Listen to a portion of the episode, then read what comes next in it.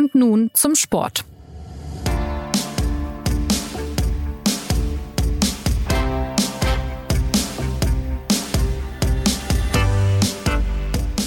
Die deutsche Nationalelf steckt mittendrin in der Nations League. Nach drei Spielen in diesem Wettbewerb ist sie noch ungeschlagen. Das Problem ist nur, sie hat gleichzeitig noch kein Spiel gewonnen. Und so bleiben wesentliche Fragen in diesem WM-Jahr bisher unbeantwortet. Man wüsste ja zum Beispiel gerne, wie gut sind die Jungs von Trainer Hansi Flick denn nun wirklich? Ein paar Indizien haben die Partien gegen Italien, England und Ungarn aber durchaus geliefert. Und deshalb heiße ich alle Hörer und Hörerinnen herzlich willkommen bei Und nun zum Sport, dem Fußballtalk der SZ. Mein Name ist Jonas Beckenkamp und ich begrüße die geballte DFB-Kompetenz unseres Hauses. Philipp Seldorf, der zuletzt in Budapest live beim Länderspiel dabei war, und Christoph Kneer, der eh immer überall dabei ist. Hallo, ihr beiden. Hallo. Hallo, Jonas. Werbung. Hi, ich bin Patrick Bauer, Reporter beim Magazin der Süddeutschen Zeitung. Und gemeinsam mit meiner Kollegin Eva Hoffmann habe ich an einer unglaublichen Geschichte recherchiert. Tom und Jana denken, sie ziehen mit ihrem kleinen Kind zu einer liebevollen Gemeinschaft. Aber sie landen in einer Gruppe, in der Menschen manipuliert und psychisch und physisch fertig gemacht werden. Wie schafft es die Familie da wieder raus? im Schattenkloster. Chronik einer Gehirnwäsche ist ein SZ Plus Podcast in Zusammenarbeit mit Audible. Jetzt auf sz.de slash Schattenkloster. Also, vielleicht starten wir mit Christoph. Drei Spiele, dreimal eins zu eins, eigentlich sogar vier, denn gegen Holland war es ja auch ein eins zu eins im, im letzten Test davor. Ähm, äh, da ist man meist nicht so richtig schlau als Beobachter. Oder hast du irgendwas Cooles gesehen in diesen vergangenen Spielen? Also ich habe ausgesprochen coole Paraden von Manuel Neuer gesehen. Das, das habe ich definitiv, aber das ist ja das, was der Han Trainer Hansi Flick hat ja in äh, erheblicher Aufrichtigkeit selbst schon gesagt, dass irgendwas im Spiel nicht ganz stimmen kann, äh, wenn der Torwart der beste Mann ist. Und ähm, das hat zumindest für zwei von diesen vier Spielen äh, hat diese, diese Theorie gestimmt. Also man hat schon coole Dinge gesehen. Man hat Musiala gesehen, man hat ähm, äh, dass wenn man das Spiel in Holland mitrechnet, zwei gute Spiele gesehen. Also gegen, gegen die Niederlande und gegen England hat man tatsächlich gesehen, was möglich sein könnte in dieser Mannschaft in vier oder fünf Monaten. In den anderen beiden Spielen, also gegen äh, Italien und in Ungarn, hat man aber auch gesehen, was alles nicht möglich sein könnte und dass da, dass das alles ganz, ganz weit davon entfernt ist, stabil und konstant zu sein. Und ähm, das Ungarn-Spiel war schon nochmal, hat bei mir schon gewisse Bedenken äh, ausgelöst, weil ähm, man da doch gesehen hat, dass da mehr als man vielleicht dachte in dieser Mannschaft noch undefiniert ist. Also man weiß tatsächlich noch gar nicht, wie sich das da vorne alles aufstellt, welche Spieler da alles spielen sollen und wo und auf welchen Plan stellen und so. Also da ist schon noch sehr, sehr viel offen. Und die Problematik wird natürlich sein, da kommen wir sicher nachher nochmal drauf, dass es halt diesmal ganz wenig Zeit geben wird, um an diesen Baustellen zu arbeiten.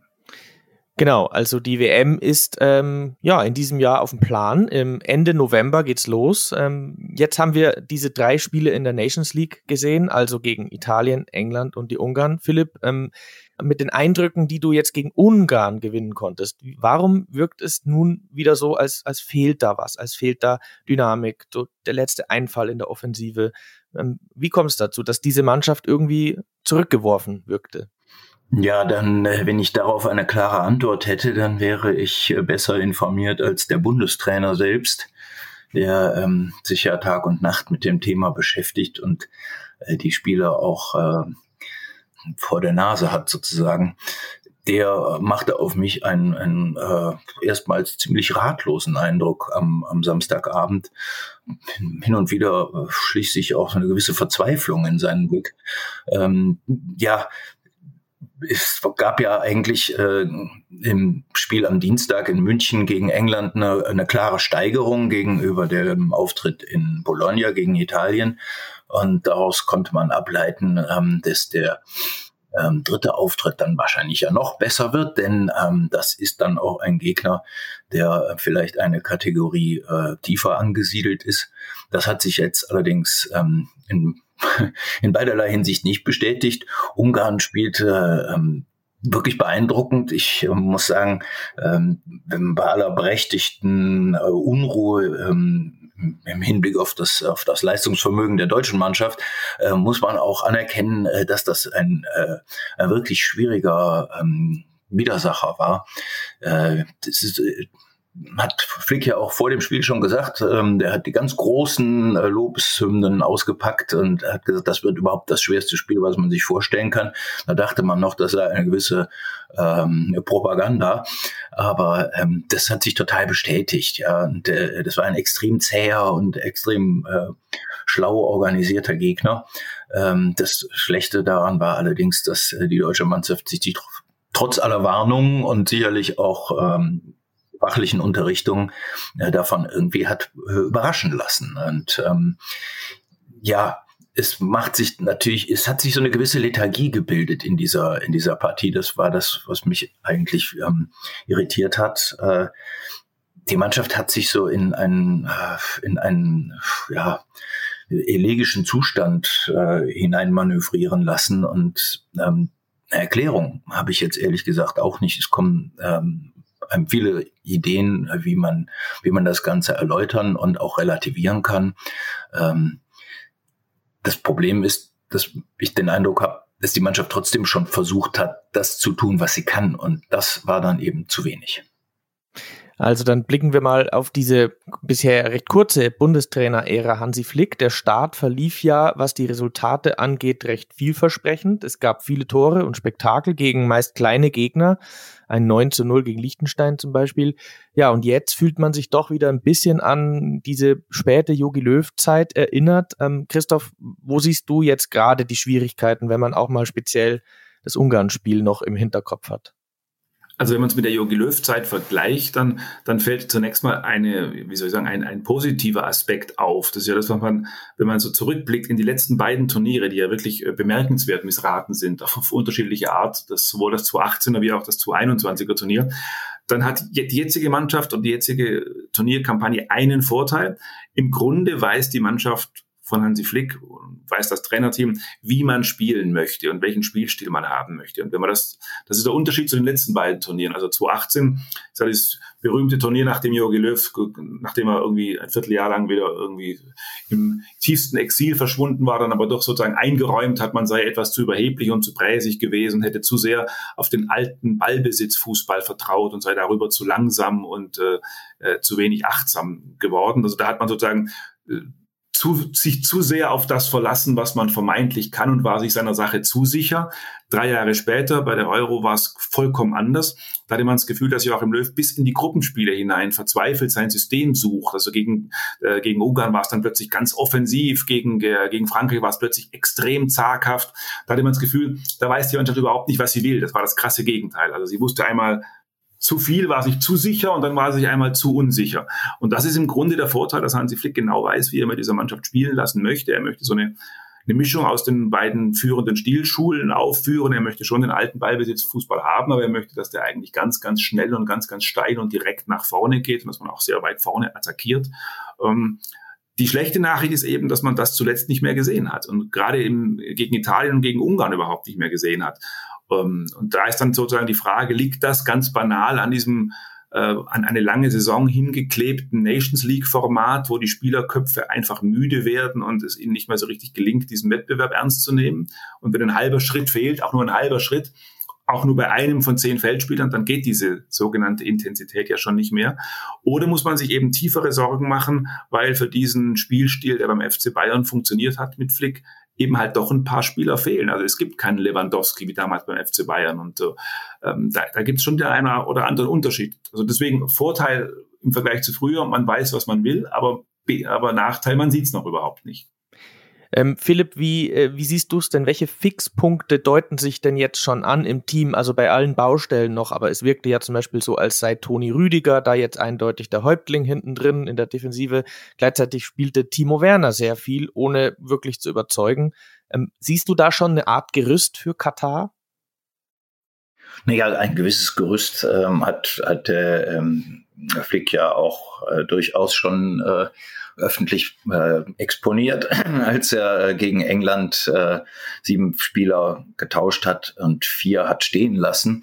Äh, und diese vier, äh, die sind wohl in seiner Theorie äh, eine Art äh, statisches Grundgerüst, also Neuer im Tor, Toni Rüdiger, äh, Joshua Kimmich und Thomas Müller, der äh, unter Flick nach wie vor höchste Wertschätzung genießt. Ähm, ich denke, das war ähm, ja, das war keine Demonstration eines äh, einer eines Grundgedankens, sondern das war irgendwie eine natürliche ähm, Meinungsäußerung. Ähm, und es gibt sicherlich noch andere Positionen, die schon relativ ähm, fest vergeben sind. Also ähm, nur die, nur die Besetzungen wechseln dann halt. Äh, das Problem ist im Moment, dass man äh, das Gefühl hat, äh, gerade im Offensivspiel ähm, experimentiert Flick ähm, ja, eher aus der Not denn aus äh, Neugier. Ähm, Spieler wie, wie Kai Havertz zum Beispiel ähm, wissen eigentlich nicht so richtig, äh, welcher Platz ihnen, äh, ihnen zusteht und äh, welchen Arbeitsplatz sie, sie auf Dauer besetzen sollen. Ähm, der hat ja schon die ja, im Strafraumzentrum spielen sollen. Dann hat, spielt er auf der Schlüsselposition hinter der Spitze. Ähm, Havertz kann aber genauso gut auch auf der Acht spielen im Mittelfeld. Er, er kann ähm, theoretisch auch noch tiefer zurückgezogen äh, Aufstellung nehmen. Ähm, das, die, diese Vielfalt ist äh, natürlich einerseits ein Segen und andererseits eben doch auch ein Fluch, wenn äh, wenn die klare Zuteilung nicht äh, von vornherein besteht.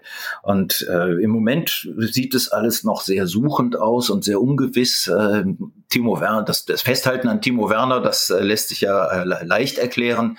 Ähm, Deutschland hat keinen Strafraumstürmer der klassischen, äh, der klassischen Art.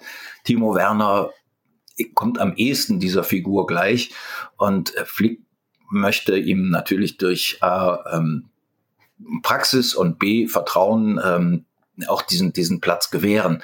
Ähm, bisher leider ähm, hat sich aber eben dieses Prinzip Hoffnung nicht äh, erfüllt. Das ist, glaube ich, wenn ich da ein, kurz einhaken kann, glaube ich auch so ein bisschen die, die Problematik an dieser aktuellen Nations League-Debatte. Äh, das sind ja tatsächlich vier Spiele in elf Tagen auf, auf gedrängtestem Raum, ähm, vier Wettbewerbsspiele und da muss natürlich ein Trainer ähm, wie, wie das so schön heißt, vier Spiele in einem coachen und das am Ende einer Saison. Das ist natürlich schon sehr, sehr schwierig.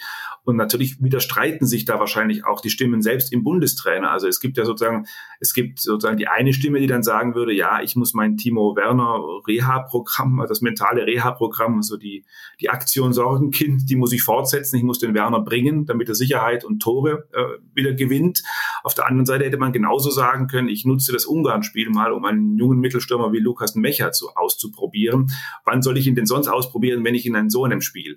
Und das sind so die Debatten, die jetzt sicher in so einem Bundestrainerkopf bei vier Spielen in, auf kürzestem Raum äh, sie hin und her kreisen.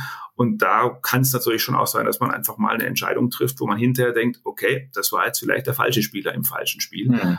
Also, Christoph, äh, da sprichst du es an. Ich, das sehe ich auch äh, dezidiert kritisch, muss ich sagen. Ich finde ähm, gerade äh, in dieser Länderspielreihe wäre die Gelegenheit gegeben, äh, Mecher zum Beispiel, oder ich weiß immer noch nicht, wie man ihn korrekt ausspricht, ist auch egal. In dieser Moment, ähm, den hätte ich gerne mal von Anfang an. Man, man will ihn ja mal sehen, zumal es kein Trainingslager mehr geben wird. Ja. Und man will ihn auch unter äh, ja, relativen Ernstfallbedingungen mal erleben. Ja, und das wäre eigentlich jetzt eine super Gelegenheit gewesen in Ungarn. Äh, genauso Adeyemi, äh, der ähm, ja in, in seinen wenigen Einsätzen in der Nationalmannschaft schon echt überrascht hat und nicht nur mit seinem Tempo, sondern auch mit einem äh, beachtlichen Geschick. Ich meine, Borussia Dortmund gibt sehr viel Geld für ihn aus. Das tun die sicherlich nicht, äh, weil ähm, sie den in äh, ein paar Kurzeinsätzen in, äh, in Länderspielen gesehen haben, sondern weil sie sich schon einen richtigen Eindruck verschafft haben. Und äh, das wäre jetzt tatsächlich die Möglichkeit gewesen, äh, in einem dieser drei Spiele äh, den zweimal ähm, von Anfang an eine Gelegenheit zu geben. Denn in diesem vierten Spiel, das jetzt kommt, äh, da ist jetzt doch irgendwie der Druck, äh, ein, ein richtig gutes Ergebnis zu erzielen und sich mit einem guten Eindruck zu verabschieden, äh, zu groß. Äh, da wird dann wieder gar nicht experimentiert werden setze ich jetzt mal voraus, vermute ich. Wissen tue ich es natürlich nicht, aber äh, das ist doch ziemlich wahrscheinlich. Und äh, dann kommen die halt eben doch wieder nur in Kurzeinsätzen zur Geltung. Und das äh, ist äh, meines Erachtens eine verschenkte Gelegenheit. Ja, das ist eben auch diese, diese komische, dieses komische, nicht greifbare Format. Einerseits ist das in den Spielerköpfen doch so ein bisschen was wie ein upgradedes Freundschaftsspiel, nur diese Nations League einerseits. Andererseits trägt sie ja den Stempel eines äh, behördlich zertifizierten, äh, hochoffiziellen Wettbewerbs. Und wahrscheinlich ist auch das, was ein Trainer dann mitdenkt. Also wenn man dann so einen, und, und wir unterstellen mal, er bringt jetzt Lukas Mecher und Adeyemi und das Spiel läuft dann nicht gut, könnte es natürlich sofort sein, dass man ihm, dass ihm die Öffentlichkeit um die Ohren haut. Flick nimmt Nations League nicht ernst oder so. Diese Debatten haben wir ja auch alle schon erlebt. Man kann da ja sogar ähm, absteigen, wenn ich richtig informiert bin. Da, da, da kann man das, das ist man sogar auch schon und hat dann nur dank einer Aufstockung des Formats überlebt. Unter Jogi Löw war das noch. Also das ist tatsächlich schwierig für einen Bundestrainer, aber jetzt es ist wie Philipp sagt, jetzt wo man das Ungarn-Spiel hinter sich hat, man ist natürlich hinterher schlauer, aber jetzt wo man es hinter sich hat, hat man das Gefühl, man hat so ein bisschen eine Gelegenheit verpasst. Man hätte den einen oder anderen vielleicht gern mal gesehen. Man hat ja doch in der Abwehr ein paar neue Gesichter gesehen. Also der Spieler Schlotterbeck ist da jetzt öfter dabei. Ähm, altbekannt mittlerweile ist ja tatsächlich Thilo Kehrer. Philipp, da würde mich interessieren, der äh, spielt tatsächlich sehr häufig unter Hansi Flick ähm, und man vergisst ihn immer so ein bisschen. Der ist aber auch ja in Paris gar kein Stammspieler. Bist du da überrascht, dass der immer wieder ins Team findet? Überrascht nicht, weil äh, Flick ja ähm, durch permanentes äh, erneutes Aufstellen von Thilo Kehrer ähm, sein, ähm, sein Wohlwollen bereits dokumentiert hat. Äh, der hält für, dessen Vielseitigkeit für wertvoll und das kann man ja auch so sehen. Äh, ich finde, dass Kehrer auch ähm, schon einige richtig gute Länderspiele gemacht hat. Das am Samstag war jetzt zweifellos kein gutes Länderspiel. Aber ähm, der äh, ist halt einsetzbar äh, defensiv auf allen Positionen und theoretisch könnte man ihn sogar ins defensive Mittelfeld stellen. Ähm, es ist irgendwie ein, ein Spieler, der ähm, nicht so wahnsinnig aufregende Akzente setzt und der auch jetzt nicht durch äh, spezielle Talente hervorragt, aber äh, der ähm, ja ein, ein gutes Gesamtbild abgeben kann. Ähm, wie gesagt, der, am Samstag ähm, hat er gar keine Werbung für sich gemacht.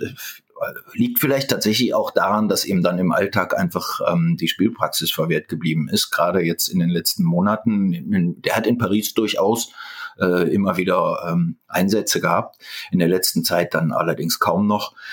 Mag sein, dass das jetzt eben auch äh, Einfluss gehabt hat auf seinen, auf seinen Leistungsstand. Ich finde, dass, äh, dass, dass Kehrer äh, in, in dieser Mannschaft durchaus wertvoll sein kann, gerade eben wegen seiner ähm, ja, ähm, viel, vielseitigen Einsetzbarkeit. Ähm, letztlich muss man allerdings sagen, in meinem Entwurf für die stärkste Nationalelf, die, die man aus diesem Kader äh, lesen kann, wäre, würde nicht vorkommen. Dann gibt es noch äh, ein paar andere Figuren, die wirklich auffällig äh, viel Einsatzzeit bekommen. Ähm, äh, einer der Gewinner dieser Länderspiele jetzt, Jonas Hofmann, der Gladbacher, den kann man durchaus ja mal nennen. Auch David Raum scheint sich zu etablieren links. Ähm, gleichzeitig auch Musiala, wenn wir mal durch die Mannschaft gehen, also so ein bisschen uns weiter nach vorne orientieren. Also es gibt doch durchaus ein paar Spieler, die Flick äh, scheinbar sehr schätzt. Dazu zählen die genannten Hofmann, Musiala. Ähm, Christoph, sind das für dich Figuren, die wir auch längerfristig da sehen werden? Ich glaube schon. Bei Jonas Hofmann weiß ich gar nicht, ob das überhaupt der Plan war. Das, das, das war, da war, glaube ich, eher die Idee, einen technisch guten, äh, berechenbaren, äh, sagen wir, Allround-Ersatzspieler zu haben, dass er sich jetzt plötzlich so ins Team hineingespielt hat. Dass da, ich glaube, da liegt der Überplan und da überrascht er auch seinen eigenen Trainer. Aber bei, bei Musiala kann man auf jeden Fall sagen, das ist im Grunde ja das, was so viel Hoffnung gemacht hat und ja eigentlich auch noch macht, dass man da jetzt einen Bundestrainer hat, der völlig undogmatisch an Personalien herangeht, also dem kein Spieler zu jung und kein Spieler zu alt ist, äh, der da gar keine, gar keine, der sich sozusagen gar keine Tür zumacht, ganz bewusst. Also der sagt, wenn ein 32-Jähriger plötzlich hervorragend ist, hat überhaupt keinen Grund, den nicht zu nehmen. Und genauso ähm, hat er auch eine, sagen wir mal, eine, eine etwas größere Neigung, den Talenten wirklich die Tür aufzumachen. Joachim Löw hat zwar gerne äh, von der Entwicklung von Spielern ähm, gesprochen, aber er hat dann schon manchmal so in seinem berühmten Löwsatz, ich sehe jetzt noch nicht so viele Top-Talente. Irgendwie so, diesen Satz habe ich noch sehr, sehr stark im Ohr. Äh, weil, ja, weil er, er den auch 97 Mal gesagt hat. Genau, exakt. Und, und weil er dann auch oft den Talenten dann wirklich auf höchstem Niveau dann doch nicht vertraut hat. Und da sagt Flick eben, ich habe doch Talente, ich habe doch Adeyemi, ich habe auch den, ich habe auch, äh, ich habe Musiala, ich habe natürlich auch vor allem Wirtz, der nur leider gerade verletzt ist. Und da hat er überhaupt keine Probleme, die einzu, einzusetzen. Auch Spieler, die über den zweiten Bildungsweg kommen, so wie, wie David Raum. Man muss nur langsam, glaube ich, aufpassen. Ähm, da sind wir beim Format WM, in, WM im Winter angelangt, ohne Trainingslager, äh, dass man sozusagen, dass man nicht die unsichtbare Grenze überschreitet, wo aus all diesen wunderbaren Optionen äh, plötzlich ein Durcheinander wird, weil man noch keine klare Struktur drin hat. Und das wäre natürlich eigentlich ähm, ja, das wäre der klassische Ort eines Trainingslagers, wo man sagt, wenn wir dann in zwei Wochen in Südtirol treffen oder in der Schweiz oder in der Algarve, dann, äh, dann, dann denken wir uns in den Turniertunnel hinein, dann nehmen wir Fahrt auf und Witterung auf, dann üben und proben wir die Dinge im Training, die wir so langsam mal sehen wollen äh, und nähern uns diesem Turnier an. Das wird jetzt nicht passieren. Man wird am Samstag einen letzten Bundesligaspieltag haben, am Sonntagabend sich in ein Flugzeug setzen, dann vermutlich drei Tage in Dubai verbringen mit einem Testspiel und dann geht's schon los. Also das ist, glaube ich, das, was es schwierig macht, ähm, dass man sowohl so gemeinsam ein gemeinsames Gefühl psychologisch dafür entwickeln muss für dieses Turnier und eine gemeinsame äh, Strategie, Automatismen, wie man so schön sagt. Und das in relativ kurzer Zeit. Das wird, glaube ich, tatsächlich nicht einfach. Aber die Spieler, Musiala und Co., sind, glaube ich, schon da dafür. Das Interessante an dieser äh, Terminierung ist ja, äh, man wird ja ähm, mit einem Rätsel in dieses Turnier geschickt. Man weiß, man wird nicht wissen, wie gut oder nicht gut diese deutsche Mannschaft ist. Das geht anderen Ländern aber sicher ein bisschen ähnlich. Ähm, weil, weil es keine Vorgeschichte gibt zu diesem Turnier. Diese, die Spieler werden aus dem laufenden Betrieb entnommen, ähm, ins Flugzeug gesetzt und ins Turnier geschickt. Und äh, die, die Vorbereitung äh, findet nicht statt. Und es gibt auch keine Hinweise, weil die, die letzten Länderspiele sind ja im September.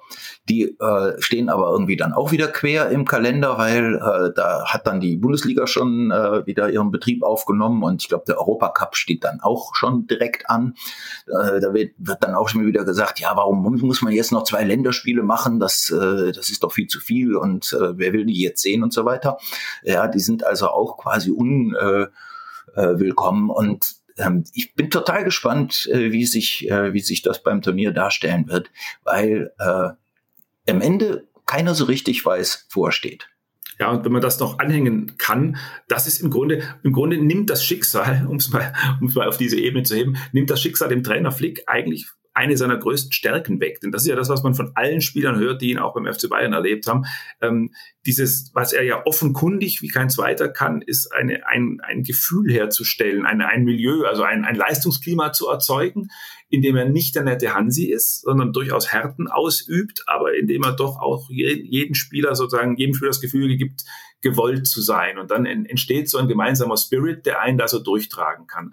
Und, und deswegen ist Flick auch ein großer Verfechter davon, dass man so äh, kleine Trainingslager vorschaltet. Also als er mit den Bayern die Champions League gewonnen hat, das war ja diese Corona-Saison, äh, da wurde diese Champions League ja noch, wer sich noch erinnert, in, in kleiner Turnierform ausgetragen, die letzten Spiele. Und da war es ihm unglaublich wichtig, dass man, bevor es in Lissabon losgeht, noch vier, fünf Tage gemeinsam äh, in Ruhe und Abgeschiedenheit an die Algarve geht und dort eine Mischung aus Training und ein bisschen ein Gefühl entwickeln für das, was da kommt. Oh, und das alles fällt weg. Es wird direkt aus dem letzten Bundesligaspieltag Dortmund gegen Hoffenheim heraus, werden die Spieler dann tatsächlich ins Flugzeug gesetzt. Und ob, ob dann, ob wie, wie stark Flicks Qualitäten als, als Teambilder äh, dann zum Tragen kommen, da bin ich sehr darauf gespannt. Er wird quasi die Anfangsphase des Turniers, die Vorrunde dazu nutzen müssen, ein, ein Turniergefühl entstehen zu lassen. Und da ist natürlich dann das, das Auftaktspiel vielleicht noch wichtiger, als es sonst eh schon ist. Ein alter Trainerkniff ist ja bei sowas, äh, um diese sogenannten Automatismen zu äh, bewahren, zu entwickeln, die sogenannte Blockbildung. Sowas mögen deutsche Fußballdiskutanten immer besonders gerne. Hansi Flick hat das ja auch schon äh, praktiziert, der sogenannte Bayern-Block. Ähm, Jetzt habe ich mir mal den Kader angeschaut. Ähm, Philipp, wäre denn nicht auch an irgendeinem Punkt auch mal ein BVB-Block denkbar? Also mit Schlotterbeck, mit Süle, mit vielleicht auch Julian Brandt, einem gesunden Marco Reus, Adeyemi dazu? Äh, ja, das, ergibt sich doch von selbst gerade. Also äh, es wächst die einen Nationalspieler nach dem anderen zu Borussia Dortmund. Wahrscheinlich spielt auch demnächst Thomas Müller dort und äh, Manuel Neuer äh, bewirbt sich auch noch. Ähm, das, angeblich ist ja tatsächlich David Raum auch ein Thema in Dortmund. Ähm, dann fängt es wirklich an, äh, eng zu werden dort. Ähm, es ist, äh, es ist eigentlich ein, ein, äh, ein quasi logischer äh, Zusammenhang entstanden zwischen Dortmund und Bayern in der Nationalmannschaft. Ähm, ob das dann von Vorteil ist, also ähm, äh, das ist auch ein akademisches Thema, das wird immer wieder hervorgehoben durch äh, das, äh, dass da nochmal ein, ein, zwei, ein, zwei Prozentpunkte zustande kämen, weil die Spieler sich, sich und ihre äh, Eigenarten besser kennen. Ähm, ich glaube, ich halte es für nachrangig, wenn ich ganz ehrlich bin.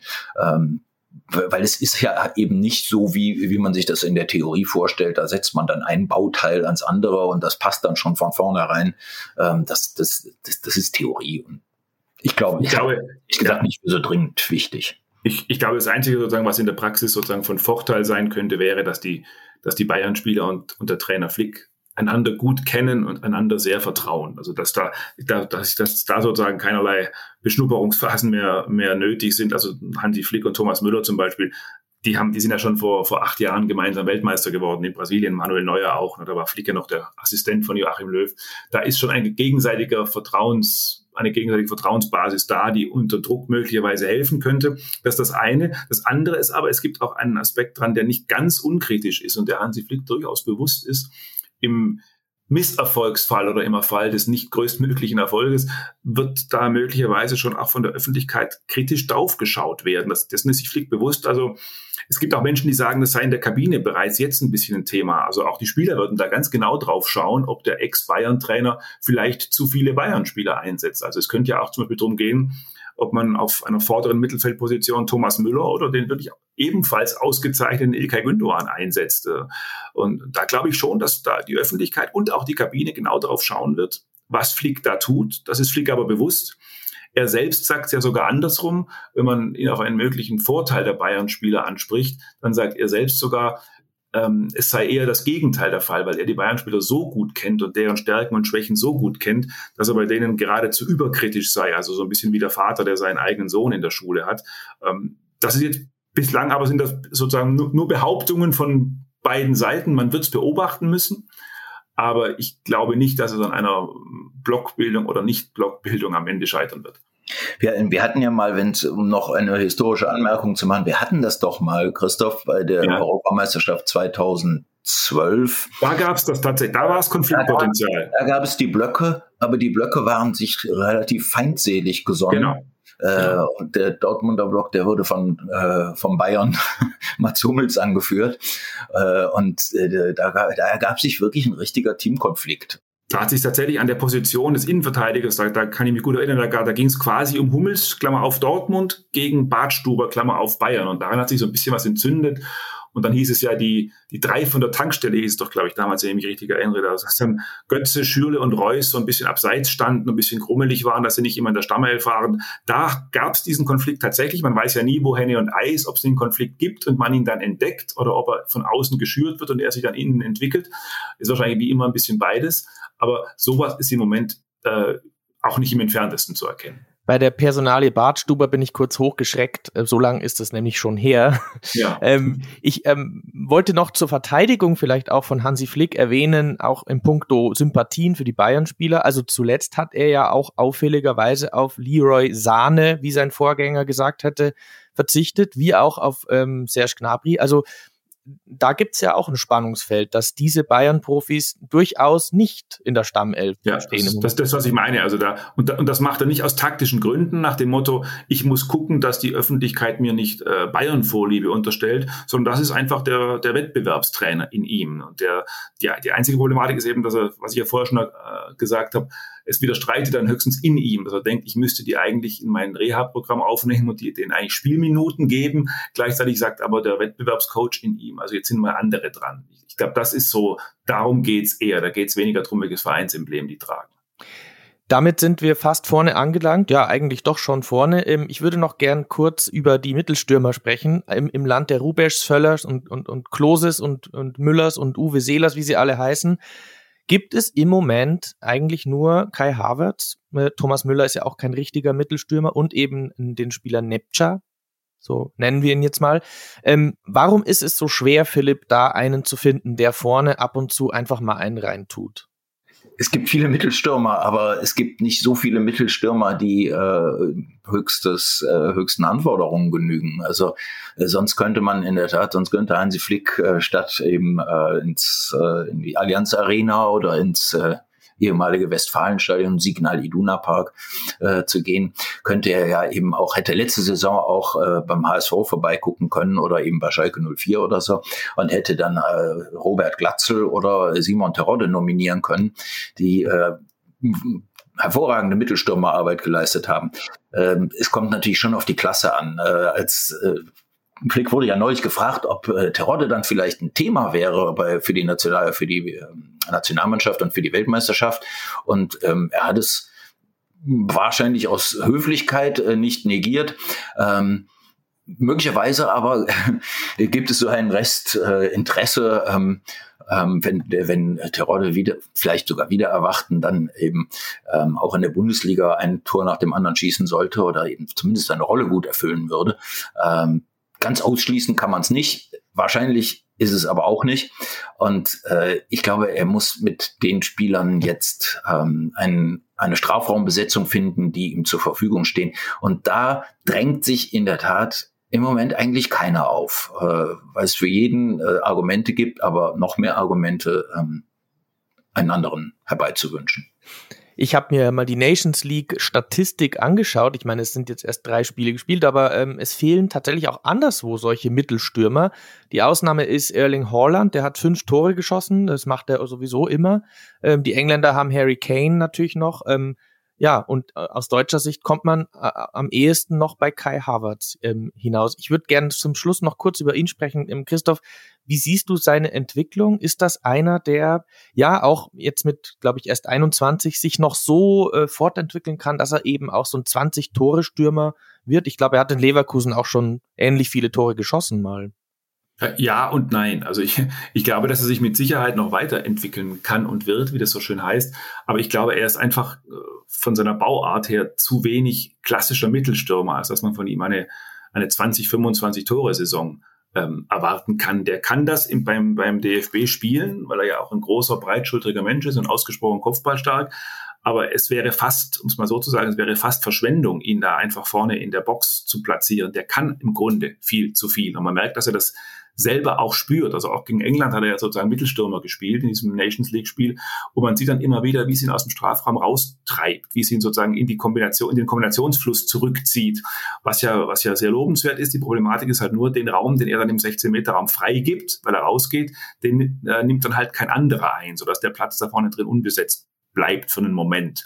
Das ist sozusagen die strukturelle, das strukturelle Problem der Nationalmannschaft. Kai Harvard selbst, glaube ich, hat sich extrem entwickelt und das sagen eigentlich alle, die ihn kennen, dass er zu diesen Fällen gehört, denen, denen man nachträglich sehr gratulieren muss für ihren Wechsel nach, nach England. Nicht wegen des äh, vervielfachten Gehaltes, deswegen auch, ähm, aber weil damit, weil er tatsächlich von diesem physischen Fußball, der dort gespielt wird, von diesem hochathletischen, irre, irre schnellen Fußball sehr profitiert hat. Alle sagen, er würde seinen Körper vollkommen anders einsetzen, als er das in der Bundesliga in Leverkusen getan hat. Also da ist eine Riesenentwicklung passiert, auch hin zu einem präsenten Spieler im Strafraum.